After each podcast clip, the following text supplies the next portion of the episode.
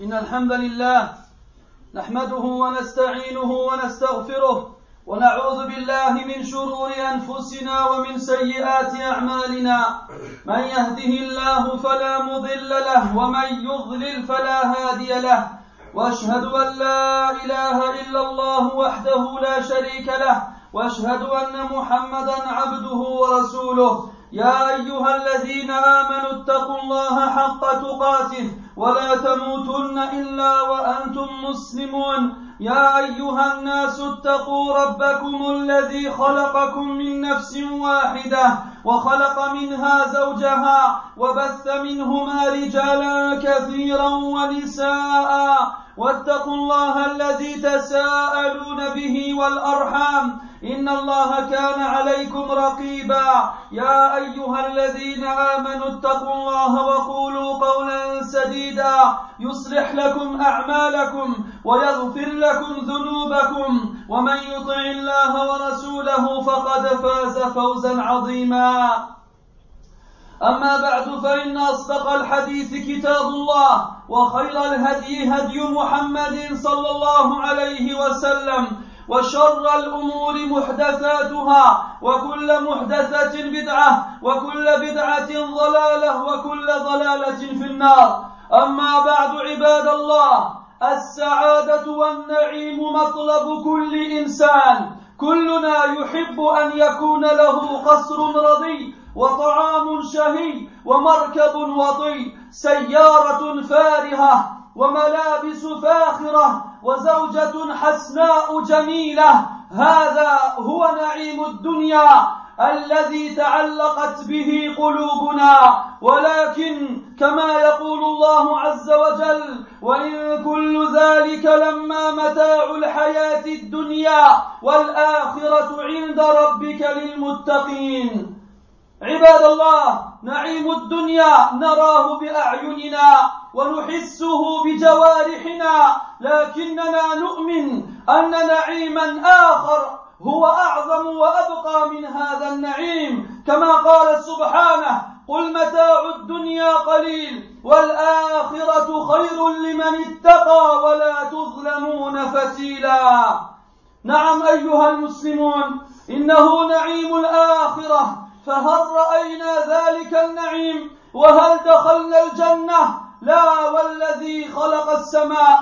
فحق لك أيها المسلم أن تتساءل عن هذه الدار التي أعدها التي أعدها الله لأوليائه لأوليائه الصالحين. فاسمع بارك الله فيك إلى ما جاء في كلام الله سبحانه ورسوله صلى الله عليه وسلم في وصفها. فإن سألت عن أرضها وتربتها فهي المسك والزعفران. وإن سألت عن سقفها فهو عرش الرحمن. وإن سألت عن بلاطها فهو المسك الإذفر. وإن سألت عن حصبائها فهو اللؤلؤ والجوهر. وإن سألت عن بنائها فلبنة من فضة ولبنة من ذهب. وإن سألت عن أشجارها فما فيها شجرة إلا وساقها من ذهب وفضة. لا من الحطب والخشب وإن سألت عن ثمرها فأمثال القلال ألين من الزبد من الزبد وأحلى من العسل وإن سألت عن ورقها فأحسن ما يكون من رقائق الحلل وإن سألت عن أنهارها فأنهار من لبن لم يتغير طعمه وأنهار من خمر لذة للشاربين وأنهار من عسل مصفى. وإن سألت عن طعامهم ففاكهة مما يتخيرون ولحم طير مما يشتهون. وإن سألت عن شرابهم فالتسنيم والزنجبيل والكافور. وإن سألت عن آنيتهم فآنية الذهب والفضة. في صفاء القوارير وإن سألت عن سعة أبوابها فبين المصرعين مسيرة أربعين من الأعوام وليأتين عليه يوم وهو كظيظ من الزحام.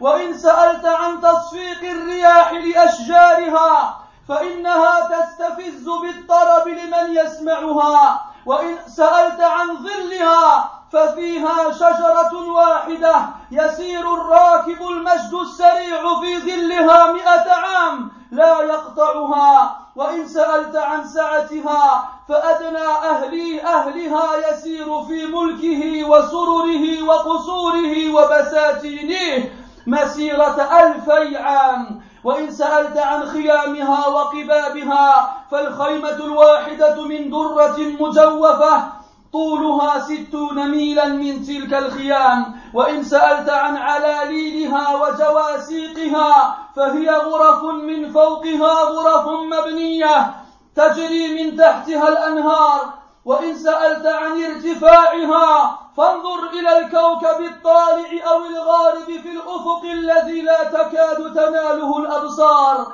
وإن سألت عن لباس أهلها فهو الحرير والذهب وإن سألت عن فرشها فبطائنها من استبرق مفروشة في أعلى الرتب وإن سألت عن أرائكها فهي الأسرة عليها البشخانات وهي الحجال مزررة بأزرار الذهب فما لها من فروج ولا خلال. وإن سألت عن وجوه أهلها وحسنهم فعلى صورة القمر وإن سألت عن أسنانهم فأبناء ثلاث وثلاثين على صورة آدم عليه السلام أبي البشر. وإن سألت عن سماعهم فغناء أزواجهم من الحور العين وأعلى منه سماع أصوات الملائكة والنبيين وأعلى منهما خطاب رب العالمين. وإن سألت عن مطاياهم التي يتزاورون عليها فنجائب إن شاء الله مما شاء يسير بهم حيث شاءوا من الجنان. وإن سألت عن حليهم وشارتهم فأساور الذهب واللؤلؤ على الرؤوس ملابس التيجان وإن سألت عن غلمانهم فولدان مخلدون كأنهم لؤلؤ مكنون. وإن سألت عن عرائسهم وأزواجهم فهن الكواكب الأتراب اللاتي جرى في أعضائهن ماء الشباب. فلا الورد والتفاح ما لبسته الخدود. ولا الرمان ما تضمنته النهود ولا اللؤلؤ المنظوم ما حوته الثغور ولا الرقة واللطافة ما دارت عليه الخصور. تجري الشمس من محاسن وجهها إذا برزت ويضيء البرق من بين ثناياها إذا ابتسمت. إذا قابلت حبها فقل ما تشاء في تقابل النيرين. وإذا حادثته فما ظنك بمحادثة الحب الحبين. وإن ضمها إليه فما ظنك بتعادق الغصنين. يرى وجهه في صحن خدها كما يرى في المرآة التي جلاها صيقلها.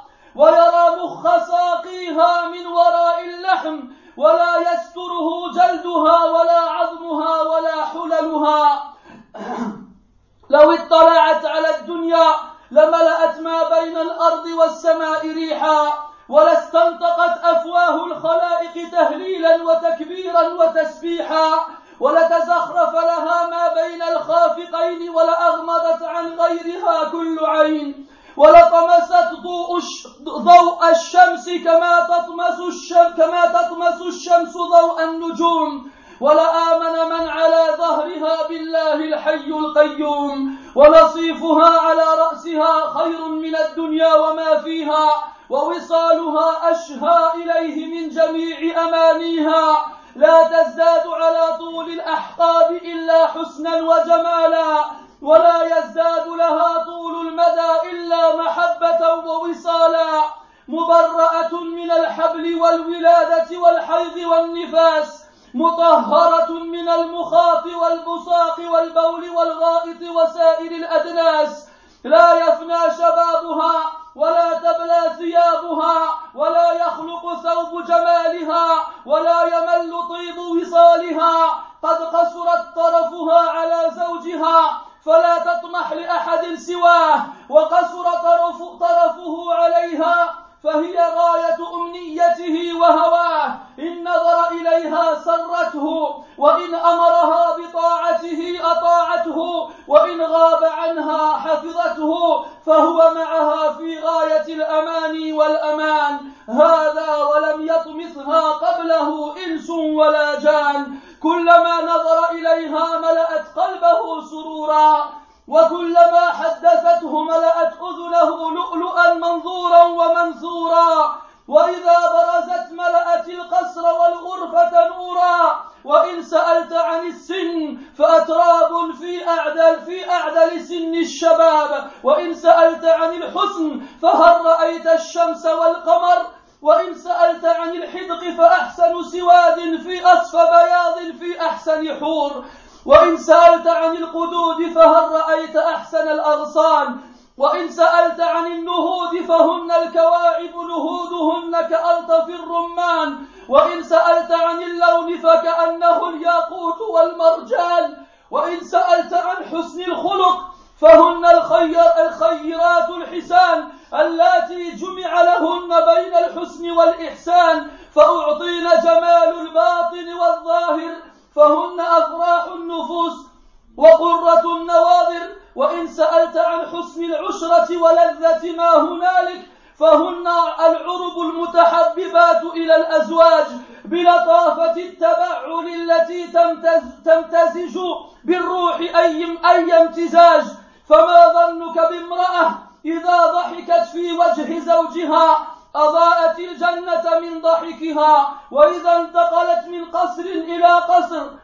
قلت هذه الشمس منتقلة في بروج فلكها وإذا حاضرت زوج زوجها فيا حسن تلك المحاضرة وإن خاصرته فيا لذة فيا لذة تلك المعانقة والمخاصرة. وحديثها السحر الحلال إن طال لم يملل وإن هي حدثت ود المحدث أن ود المحدث أنها لم توجز وإن غنت فيا لذة الأبصار الأبصار والأسماع وإن أنست وأمتعت فيا حبذا تلك المؤانسة والإمتاع وإن قبلت فلا شيء أشهى إليه من ذلك التقبيل وإن نولت فلا الذي فلا ألذ ولا أطيب من ذلك التنويل. هذا وإن سألت عن يوم المزيد وزيارة العزيز الحميد ورؤية وجهه المنزه عن التمثيل والتشبيه كما ترى الشمس في الظاهرة في الظهيرة والقمر ليلة البدر. فاستمع يوم ينادي المنادي يا أهل الجنة إن ربكم تبارك وتعالى يستزيركم فحي على زيارته فيقولون سمعا وطاعة وينهضون إلى الزيارة مبادرين فإذا بالنجائب قد أعدت لهم فيستوون على ظهورها مسرعين حتى إذا انتهوا إلى الوادي الأفيح. الذي جعل لهم موعدا وجمعوا هناك فلم يغادر الداعي منهم أحدا.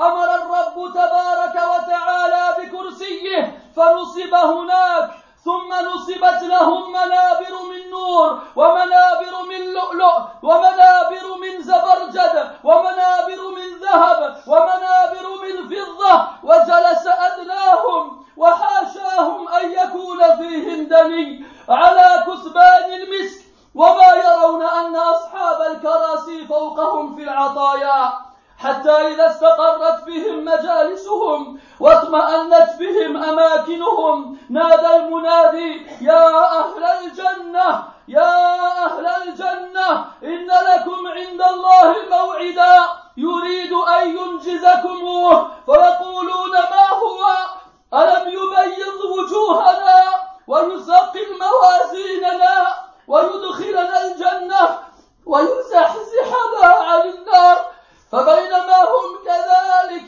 إذ سطع لهم نور أشرقت له الجنة فرفعوا رؤوسهم فرفعوا رؤوسهم فإذا الجبار جل جلاله وتقدست أسماؤه قد أشرف عليهم من فوقهم وقال يا أهل الجنة يا أهل الجنة سلام عليكم فلا ترد هذه التحية بها أحسن من بأحسن قولهم اللهم أنت السلام ومنك السلام. تباركت يا ذا الجلال والإكرام فيتجلى لهم الرب تبارك وتعالى يضحك إليهم. ويقول يا أهل الجنة فيكون أول ما يسمعونه منه تعالى أين عبادي؟ أين عبادي الذين أطاعوني بالغيب ولم يروني؟ فهذا يوم المزيد. فيجتمعون على كلمة واحدة.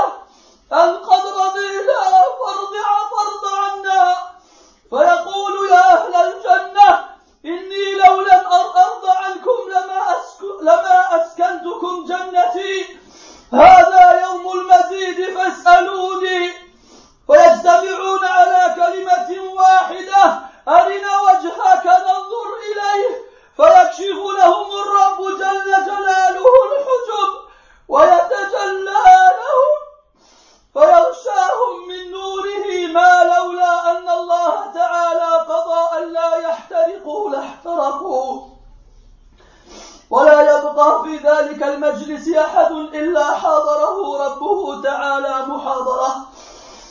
matando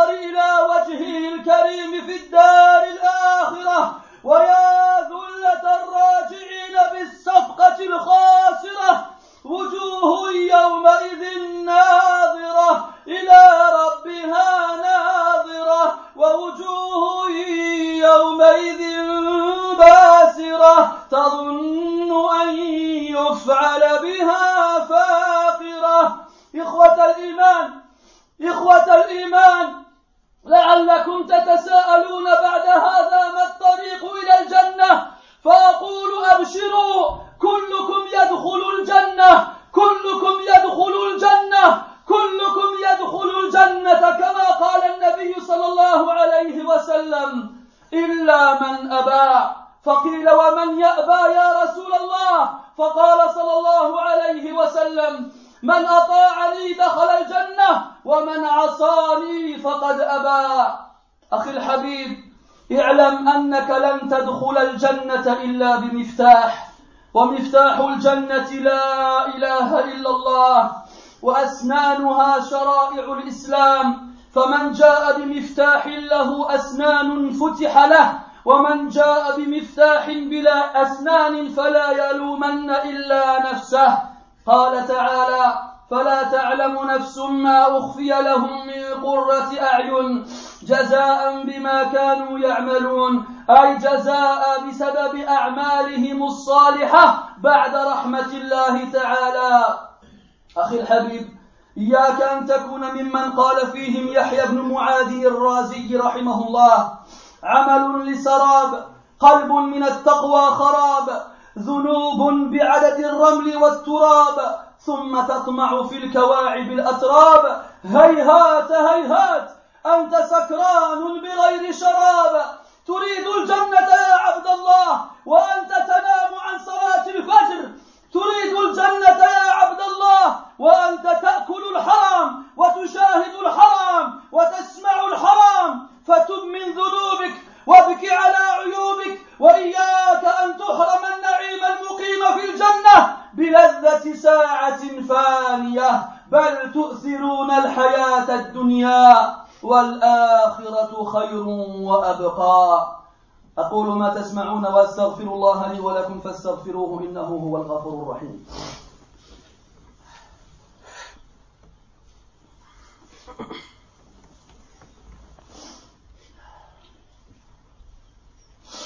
الحمد لله رب العالمين والعاقبة للمتقين ولا عدوان إلا على على الظالمين. وأشهد أن لا إله إلا الله وحده لا شريك له ولي الصالحين وأشهد أن محمدا عبده ورسوله الداعي إلى صراطه المستقيم.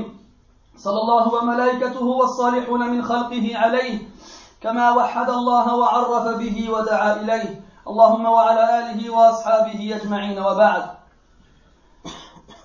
Mes très chers frères, le bonheur et le confort et la richesse sont les convoitises de chaque être humain. Chacun d'entre nous aimerait bien avoir un palais immense, une nourriture succulente et une belle monture, une voiture luxueuse, des vêtements, des vêtements beaux et propres et une belle épouse. Ceci, mes frères, ne représente que les délices éphémères de ce bas monde auquel nos cœurs sont accrochés. Mais Allah Ta'ala nous dit que tout cela n'est que la jouissance de ce monde, de ce bas monde, alors que l'au-delà auprès de nos seigneurs est pour les pieux. Les délices de ce bas monde, nous les voyons avec nos yeux et nous les ressentons avec nos membres. Mais nous croyons qu'il y a un délice meilleur que celui-ci, qui est plus grand et éternel par rapport à celui-là. Allah dans le Coran dit la jouissance de ce bas monde est bien peu et l'au-delà est meilleur pour celui qui, est, craint et vous ne serez en rien lésés. Oui mes frères, le délice de l'au-delà, celui auquel nous croyons l'avons-nous l'avons, l'avons-nous vu avec nos yeux? Sommes-nous rentrés au paradis? Non. C'est pour cela, oh mon frère, qu'il est complètement normal que tu t'interroges sur cette demeure qu'Allah a préparée pour ses serviteurs Dieu. Écoute alors un condensé de ce qui a été cité dans la parole d'Allah subhanahu wa ta'ala ainsi que celle de son messager sallallahu alayhi wa sallam des paroles dans lesquelles il nous décrivent vaguement certaines de ses qualités. Si tu t'interroges sur son sol et sa terre, sache que c'est le muscle et le safran et sache que son plafond est le trône du tout miséricordieux. Ses murs et son décor sont faits du meilleur muscle. Ses gravillons sont des perles et des émeraudes. Les briques de ses édifices sont faits d'or et d'argent, tout comme les troncs d'arbres. Ses fruits sont tels des gourdes suspendues, plus sucrés que le miel et plus savoureux que le beurre. Les feuilles des arbres sont plus fines que la soie. Si tu t'interroges sur ces fleuves, Sache qu'il y a au paradis des fleuves dont le lait coule à flot, qui a une saveur qui jamais ne se détériore. D'autres fleuves sont faits de vin excellent à boire, et d'autres encore sont faits de miel épuré. Si tu t'interroges sur ces fruits, sache qu'ils sont de toute qualité possible et inimaginable. Ces viandes d'oiseaux de toutes les qualités et de toutes sortes. Ces boissons sont de camphre, de gingembre et d'un nectar spécial nommé tesnim. Ses vaisselles et ses couverts sont d'or pur et d'argent pur. L'espace qu'il y a entre ces portes est d'une largeur de 40 années de marche à pied. Et pourtant, il viendra un jour où elles seront pleines à craquer. Ces brises sont, sont légers vents lorsqu'ils soufflent dans les feuilles des arbres, laissent entendre un son, un son musical pour celui qui veut l'écouter. Si tu t'interroges sur l'ombre qu'on y trouve, sache que l'ombre constituée par un arbre est si longue que le cavalier habile sur une monture rapide met 100 ans à la parcourir.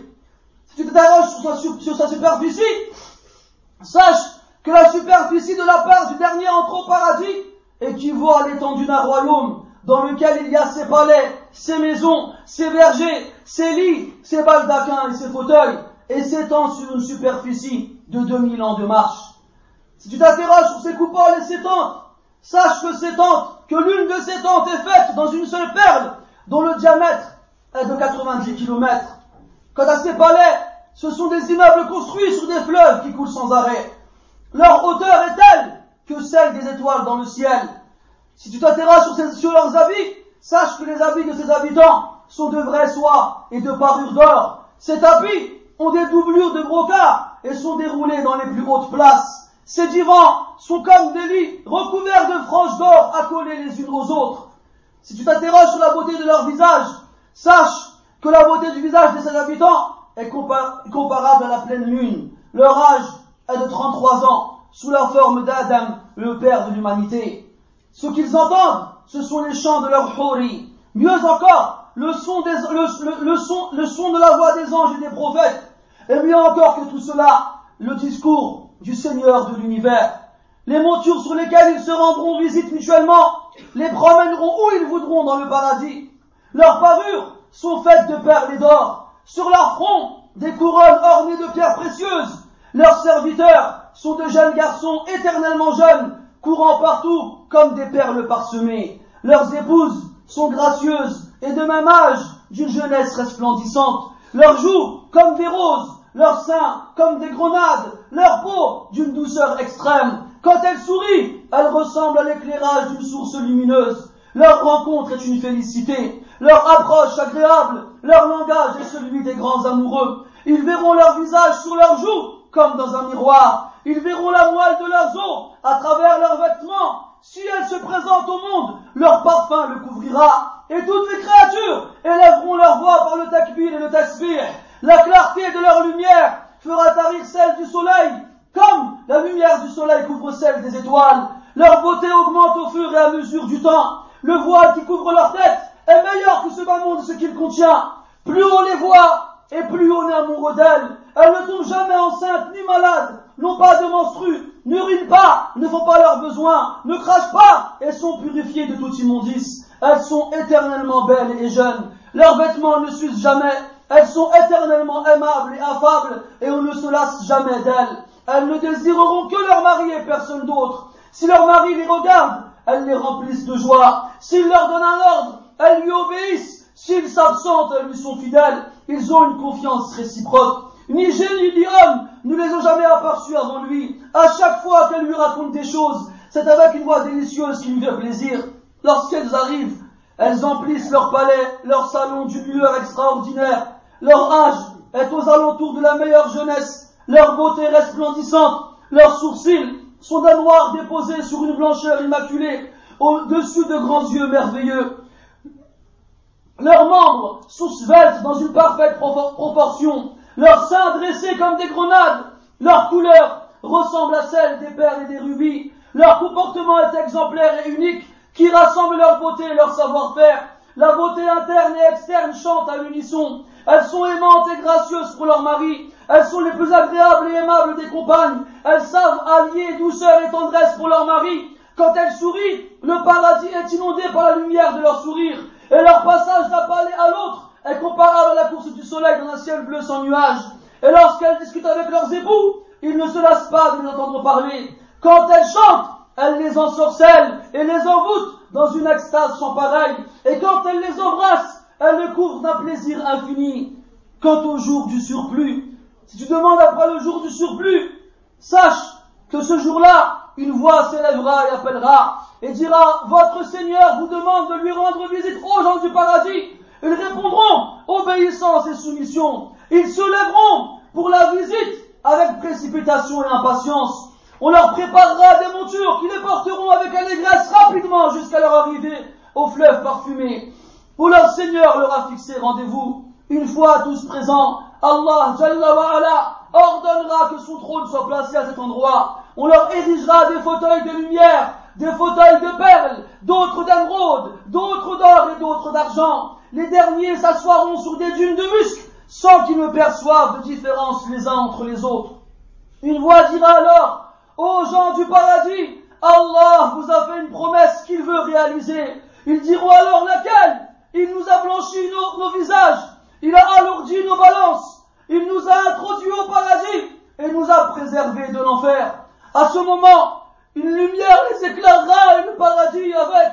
Ils lèveront leur tête et voici alors le Tout-Puissant Subhanah. Il se manifestera au-dessus d'eux et dira aux gens du paradis que la paix soit sur vous. Il n'y aura pas de meilleure réponse que de lui répondre Oh Allah, c'est toi la paix et de toi vient la paix. Que tu sois béni et sanctifié, ô le plein de majesté et de magnificence. Il se manifestera à eux souriant et disant aux gens du paradis, la première des choses qu'ils entendront de lui sera Où sont mes serviteurs qui ont cru en moi Dans l'invisible et sans me voir Voici enfin le jour du surplus. Ils répondront en cœur Ya Allah, nous sommes satisfaits, alors sois satisfait de nous. Il leur répondra aux gens du paradis Si je n'étais pas satisfait de vous, je ne vous aurais pas accordé l'entrée dans mon paradis. C'est le jour du surplus, alors demandez-moi ils répondront tous en cœur, Ya montre-nous ton visage. Montre-nous ton visage que l'on puisse enfin te contempler.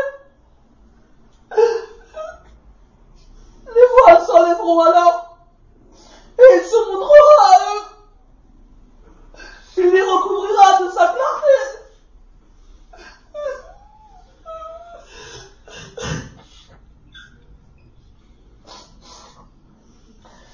Il les recouvrira alors de sa clarté.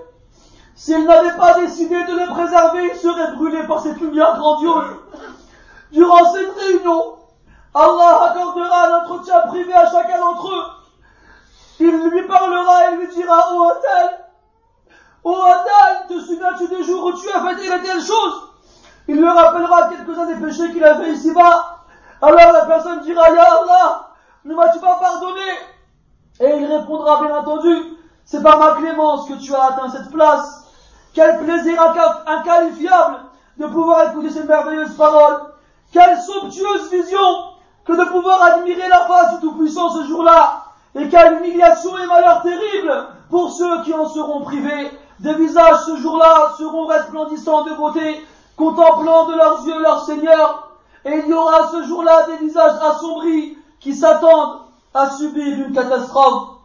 Mes frères, mes frères, peut-être, après avoir entendu tout cela, vous vous demandez comment arriver là-bas, comment pouvoir s'y installer, goûter tout ce bonheur.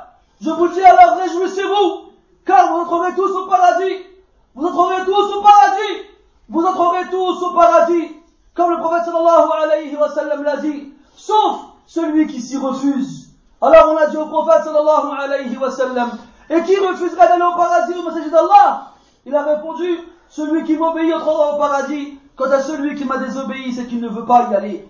Mon très cher frère, mon bien-aimé frère, sache que tu ne rentreras au paradis qu'avec une clé. Et cette clé, c'est la ilaha illallah. Et cette clé a des dents. Et ces dents est l'application des lois d'Allah subhanahu wa ta'ala. Celui qui viendra avec une clé, la porte lui sera ouverte. Quant à celui qui viendra avec une clé sans dents, eh bien, qu'il ne se plaigne qu'à lui-même. Allah dans le Coran, aucune âme ne sait ce qui lui est caché comme réjouissance du regard en rétribution de ce qu'il a accompli ici-bas. C'est-à-dire à cause, à cause des actions vertueuses qu'on accomplit, après la miséricorde d'Allah subhanahu wa ta'ala, on rentre au paradis. Mon très cher frère, prends garde, prends garde de faire partie de ceux dont Yahya ibn Mu'ad al-Razi a parlé. Il a dit, rahimahullah, des actions pour un mirage et un cœur détruit, détruit et ravagé et absent de toute piété. Des péchés équivalents en nombre au grain de sable et ensuite tu espères avoir les femmes du paradis. Prends garde, tu es ivre sans même avoir bu. Tu vas aller au paradis alors que tu te lèves pour la prière du matin. Tu vas aller au paradis alors que tu manges ce qu'Allah a interdit. Tu vois ce qu'Allah a interdit et tu entends ce qu'Allah a interdit. Comment voudrais-tu alors pouvoir y poser le pied? Repends-toi, mon frère, de tes péchés et pleure sur tes défauts et prends garde à être, privé de ce bonheur immense et infini et éternel qui est au paradis seulement pour avoir voulu pour avoir voulu être heureux une petite heure dans ce bas monde. Mais vous préférez la vie d'ici-bas alors que l'au-delà est meilleur et éternel. نسأل الله تبارك وتعالى بأسمائه الحسنى وصفاته العلى أن يجعلنا من أهل الجنة الذين لا خوف عليهم ولا هم يحزنون. ونسأله سبحانه أن يوفقنا لمرضاته ونسأله عز وجل أن يغفر لنا ويرحمنا. فإن لم يغفر لنا ربنا ويرحمنا لنكونن من الخاسرين. اللهم وفقنا لطاعتك اللهم وفقنا لطاعتك اللهم وفقنا لطاعتك. ومن العمل ومن العمل ما يرضيك. يا رب العالمين وأعذنا من النار وأعذنا من النار وأعذنا من النار وأعذنا أن نكون ممن يتمنى دخول الجنة دخول الجنة ولا يعمل لها. اللهم نعوذ بك من أن نكون ممن يتمنى دخولها ولا يعمل لها. اللهم نعوذ بك من أن نكون ممن يتمنى دخول الجنة ولا يعمل لها. يا رب العالمين يا خير المسؤولين أعنا في هذه الأزمان الخطيرة. أعنا في هذه الأماكن الخبيثة. اللهم أعنا على طاعتك. اللهم أخرجنا من بين هؤلاء سالمين غارمين غير خزايا ولا مفتونين. يا رب العالمين اللهم ضعف لنا المثوبة على صبرنا على طاعتك في هذه الأزمان. يا كريم يا رحمن اللهم إن كثيرا من عبادك قد أعرضوا عنك وعن طاعتك. ونحن متمسكون بحبلك متبعون لسنة نبيك فنسألك يا الله أنت أن تجزل لنا المثوبة بدخول الجنان وبالبعد عن النيران. يا رحيم يا رحمن يا كريم يا منان يا عظيم يا ديان أدخلنا الجنة نحن وآباءنا وأمهاتنا وأجدادنا وجداتنا وأبناءنا وبناتنا وأبناء أبنائنا وأبناء بناتنا وجميع أحبابنا وكل من أحبنا فيك وأحببناه فيك ولمشايخنا يا رب العالمين. اللهم أعذنا من غضبك وسخطك يا حي يا قيوم. يا رب العالمين. وصلى الله وسلم وبارك على محمد وعلى آله وأصحابه أجمعين. سبحانك اللهم وبحمدك أشهد أن لا إله إلا أنت نستغفرك ونتوب إليك وصلى الله وسلم وبارك على محمد وعلى آله وأصحابه والحمد لله رب العالمين وقوموا إلى صلاتكم يرحمكم الله.